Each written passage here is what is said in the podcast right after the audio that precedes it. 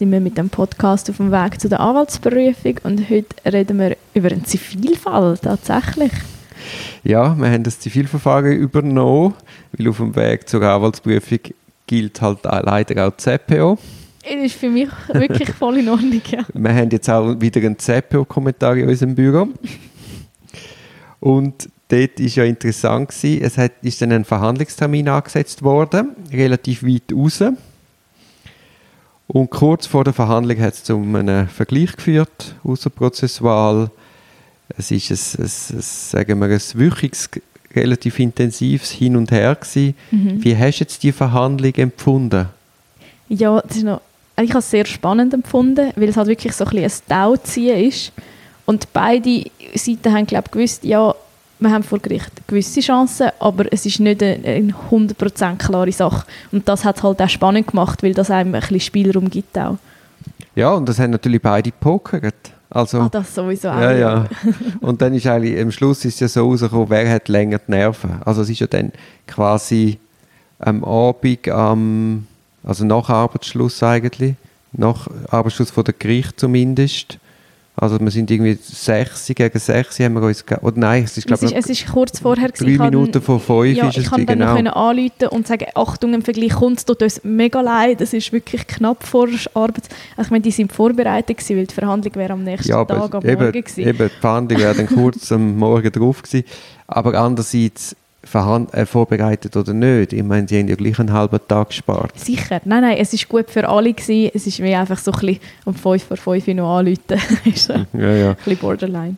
Es ist, es ist halt oft so. Also du hast einen Termin weit raus, vorher äh, kümmert einem nicht so recht, dann fängt man mit der Vorbereitung an und das, das ist also oft so, dass du so im letzten Moment halt eine Einigung findest.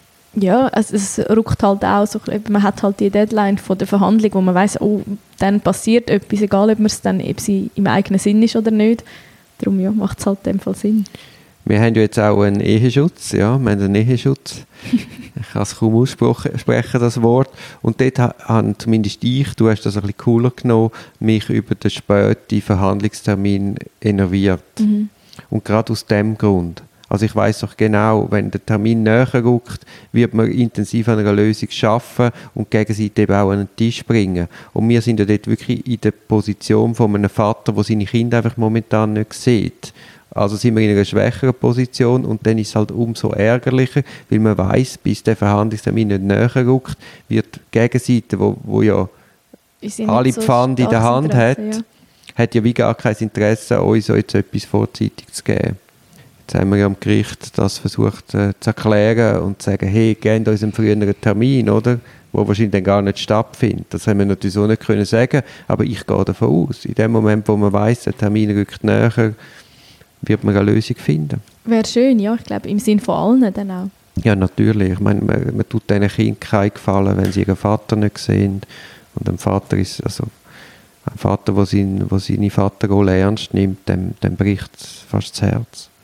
Und ich glaube, es wird auch die Mutter entlasten, wenn sie einfach weiß, zwei, drei Nachmittage in der Woche schaut der Vater um die Kinder.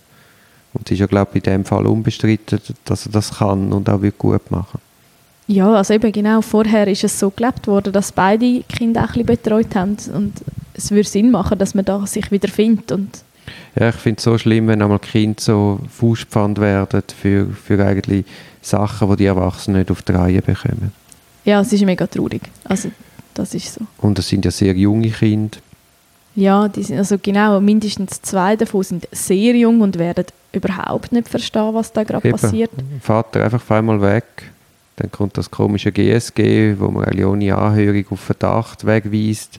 Ist schon okay. Aber ich finde, wenn man die Verlängerung macht, muss man das schon seriöser anschauen und nicht einfach durchwinken.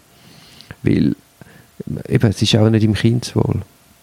Ja, ich glaube, das kann sein, dass man das halt zum Teil dann gar nicht so stark auf dem Schirm hat in dem Moment. Und das ist eigentlich wirklich schade, weil es ist das Wichtigste am Ganzen, dass auch Kinder nicht am Schluss leidtragend sind von der Situation, wo einfach ein eskalierter Streit zwischen den erwachsenen Leuten ist und ja. nichts mit ihnen zu tun hat. Ja, ja.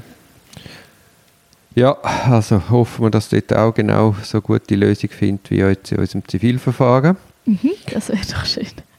Jetzt äh, ganz kurz noch, ich habe ja mal so angetönt, ganz scheu, ich habe mich kaum getraut, dass dir äh, von, von deinem Naturell her, von deinem sehr diplomatischen Geschick und deiner hohen Sozialkompetenz, das wahrscheinlich Eherecht gar nicht so das Falsche wäre.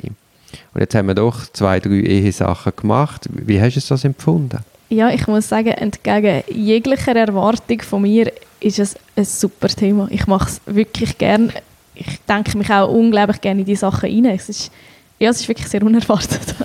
es ist halt etwas ganz anderes, ein Eheschutz oder eine Scheidung auf Seite der Anwaltschaft als auf Seite der Gericht. Im Gericht oh, ist ja, wieder das Gleiche wie im Straffall. Du siehst halt die Leute nur zwei Stunden, äh, sie kehren dann gerade ganz unangenehm und vielleicht zu Wüsten raus.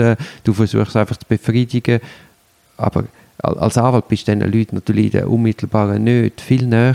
Mhm. Also das, eben, genau, es ist gleich wie im Strafverfahren. Ich finde wirklich, ich finde das so das spannend an dem Ganzen, dass man jemanden durch so einen ganzen Prozess begleiten und das macht es schon auch aus. Also ich finde wirklich, ich glaube, mir würde es fehlen, wenn ich die Leute nicht könnte näher kennenlernen könnte. Das macht schon auch das ist ein Großteil der Arbeit und das ist auch ein, ein schöner Teil auf eine Art. Ja, und das Juristische ist auf einem kleinen Platz. Und das Wichtige ist das Coaching, ein Stütze, mhm.